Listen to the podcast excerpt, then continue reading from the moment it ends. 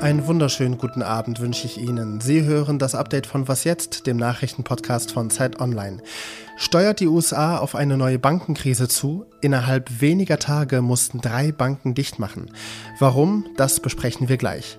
Außerdem will Galeria Kaufhof anscheinend über 50 Filialen schließen und Iran und Saudi-Arabien nähern sich diplomatisch an. Das alles an diesem Montag, den 13. März. Mein Name ist Roland Judin und Redaktionsschluss für diesen Podcast ist 16 Uhr. Banker kommen mit gekrümmten Rücken aus gläsernen Hochhäusern raus. In den Armen tragen sie Pappkisten voll mit Bilderrahmen, Lochern und Zimmerpflanzen. Habseligkeiten ihrer nun verwaisten Schreibtische. So sah das 2008 aus bei der Bankenkrise in den USA.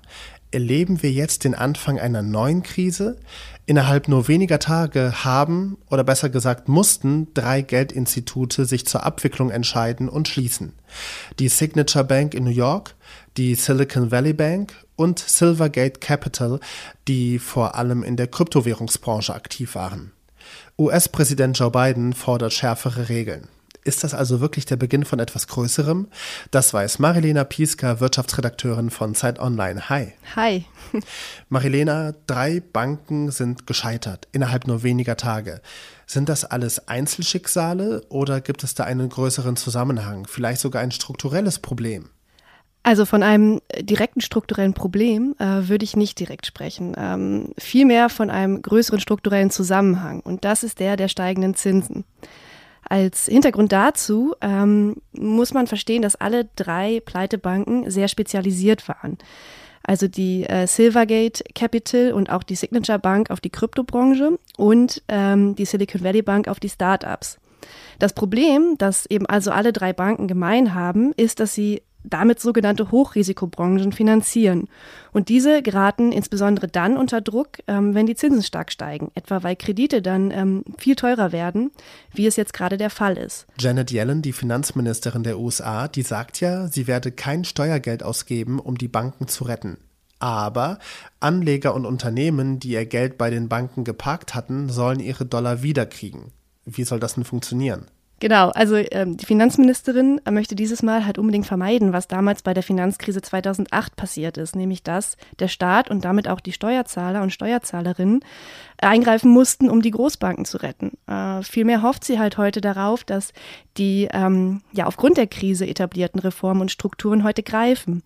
Zum einen wird die sogenannte Federal Deposit Insurance Corporation einspringen. Die soll Einlagen pro Kunde äh, A 250.000 US-Dollar sichern und ähm, dann hatte auch bereits schon die US-Notenbank Fed angekündigt, ähm, weitere zusätzliche Mittel zur Verfügung zu stellen, um die Einlagen der Kunden sicherzustellen. Die deutsche Finanzaufsicht BaFin, die macht ja wegen der Schieflage der Silicon Valley Bank ihre deutsche Zweigstelle dicht. Inwiefern bedroht die US-Bankenpleite die hiesige Finanzstabilität? Also zunächst äh, muss man sich da äh, laut den Expertinnen und Experten erstmal keine Sorgen machen. Ähm, wo man sicherlich in erster Linie Vorsicht sein sollte oder was man hier auch in erster Linie tun sollte, ist Ruhe zu bewahren und sich von der Situation nicht verrückt zu machen. Denn darin lege derzeit tatsächlich die eigentliche Gefahr. Geraten Sparer und Sparerinnen in Panik und ziehen ihr gesamtes Geld von der Bank ab, dann könnte es nämlich tatsächlich zu einem sogenannten Bankrun kommen und der wiederum wirklich eine Krise auslösen. Ähm, dafür gibt es nach jetzigem Stand eigentlich keinen Grund, ähm, könnte aber eine fatale Kettenreaktion sein. Also nehmen die Menschen ihr Geld von der Bank, ähm, dann müssen die Banken, um diesen extremen Geldabfluss wieder zu finanzieren, wiederum ihre Anleihen verkaufen. Da jetzt aber leider gerade die Zinsen so hoch sind, dürften die alten Anleihen am Markt relativ wenig wert sein und die Banken würden wiederum massiv an Geld verlieren. Und das wäre dann die eigentliche Gefahr. Also am besten Ruhe bewahren und erstmal mit dem Geld, was man im Portemonnaie hat, zufrieden sein, sagt Marilena Pieska. Vielen Dank fürs Gespräch. Danke. Sie waren Hauptanlaufstellen einer jeden städtischen Fußgängerzone. Erst haben die Eltern Klamotten geshoppt, dann ging es in die höheren Etagen zu den Spielsachen und Computerspielen. Und am Ende wurde im filialeigenen Restaurant noch gegessen. Das sind so meine Kindheitserinnerungen an Galeria Kaufhof. Heute hat der Betriebsrat der Warenhauskette gemeldet, dass Kaufhof 52 Filialen schließen will. Das würde bedeuten, dass 5000 Mitarbeitende ihren Job verlieren. Momentan gibt es 129 Kaufhof-Filialen mit über 17.000 Angestellten. Bereits vor zwei Jahren wurden im Zuge eines Insolvenzverfahrens rund 40 Filialen geschlossen. Hohe Mieten, Inflation und der Zustand der Gebäude sind nur einige Gründe, warum die Kaufhofkette seit Jahren in der Krise steckt. Noch in dieser Woche will die Ampelkoalition im Bundestag ihre Wahlrechtsreform beschließen. Das Parlament soll nämlich kleiner werden. Aktuell sind es 736, aber nach Plänen der Regierung sollen es bald nur noch 630 Abgeordnete sein.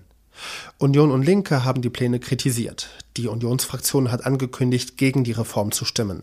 CSU-Chef Markus Söder droht mit einer Verfassungsklage und auch Linken-Chefin Janine Wissler erwartet eine solche. Laut dem Entwurf zur Wahlrechtsreform soll die Grundmandatsklausel wegfallen. Die sagt folgendes, wenn eine Partei bisher drei Direktmandate gewonnen hatte, durfte sie eine Fraktion im Bundestag stellen. Deswegen hat auch zum Beispiel die Linkspartei eine eigene Fraktion im Bundestag. Heute ist der chinesische Volkskongress zu Ende gegangen. Und eine Meldung, die dabei ein wenig untergegangen ist, ist folgende. Der Iran und Saudi-Arabien, zwei Erzrivalen im Nahen Osten, haben angekündigt, dass sie ihre diplomatischen Beziehungen wieder aufnehmen wollen. Jahrelang herrschte praktisch Funkstille zwischen den beiden. Aber jetzt wollen sich die Außenminister treffen und die Botschaften und Vertretungen sollen innerhalb von zwei Monaten wieder öffnen. Vermittelt wurde dieser geopolitische Erfolg von China. Und das ist ein herber Bedeutungsverlust für die USA, sagt Matthias Nass, internationaler Korrespondent der Zeit, der schon heute in der Frühepisode über den Volkskongress berichtet hat. In der Region hat Amerika immer genau die Rolle gespielt, die im Augenblick China äh, wahrzunehmen scheint. Und deswegen ist es für die Amerikaner natürlich ein, ein, ein, eine ganz unangenehme äh, Entwicklung, dass dort plötzlich China als Vermittler auftritt zwischen Iran und Saudi-Arabien. Das wäre die klassische Rolle der Vereinigten Staaten gewesen. Nun hat sich Amerika aber ganz bewusst entschieden, diese Rolle weniger zu spielen, um sich mehr Asien und dem Pazifik zuzuwenden, weil man meint in Washington, das sei die wichtigere Region, auch aus, vor allem aus wirtschaftlichen, aber auch aus politischen Gründen und hat sich äh, aus dem Nahen Osten und Mittleren Osten etwas verabschiedet. Und China geht da jetzt rein und spielt eine erstaunliche Rolle. Ob das auf die Dauer von Bestand ist, ist natürlich eine ganz andere Frage, aber im Augenblick haben sie da einen diplomatischen Scoop gelandet. Zwischen dem Iran und Saudi-Arabien gibt es verschiedene Streitpunkte. Es gibt religiöse Konflikte, denn der Iran ist schiitisch und Saudi-Arabien ist mehrheitlich sunnitisch aber es geht auch um die Vormachtstellung in der Region und um die Kontrolle des Persischen Golfs, der für den Ölexport essentiell ist. Was noch? Polizei, Rettungsdienste oder Behörden kriegen manchmal sehr merkwürdige Anfragen. Die Stadt New York hat jetzt die seltsamsten Anfragen der städtischen Telefonhotline 311 anlässlich ihres 20-jährigen Bestehens veröffentlicht. Und ich kann dabei nicht anders, ich muss mir immer noch die Geschichte dahinter vorstellen. Zum Beispiel eine Anfrage war, ein Waschbär isst Lasagne auf meiner Veranda. Für mich klingt das total logisch, weil Waschbären dringen in den USA oft in Häuser ein und wenn jemand Lasagne auf der Veranda liegen lässt, schändlich übrigens, ja dann kommt natürlich ein Waschbär und isst die auf. Besonderer ist da die Anfrage, gibt es ein Gesetz, das vorschreibt, wie oft man die Toilette spülen darf? Ich wette, jemand hat die Toilette verstopft und dann so lange immer wieder gespült, bis sich die Nachbarn beschwert haben. Nur zu einer Anfrage konnte ich mir gar keine Background-Story ausmalen, zu folgender. Ich möchte eine Lärmbeschwerde gegen meinen Kühlschrank einreichen. Das war das Update von Was jetzt? Morgen früh begrüßt Sie mein Kollege Moses Fendel. Bei ihm geht es unter anderem um den Bildungsgipfel, der morgen startet. Mein Name ist Roland Judin. Schönen Abend Ihnen noch.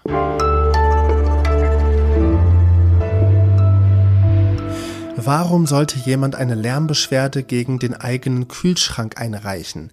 Keine Ahnung, was da die Hintergrundgeschichte sein könnte, aber genau deswegen brauche ich Sie. Bitte, bitte, bitte, wenn Sie eine Idee haben, schreiben Sie sie uns an wasjetzt@zeit.de. Ich freue mich auf sehr kreative Stories, warum ein Mensch eine Lärmbeschwerde gegen den Kühlschrank einreicht.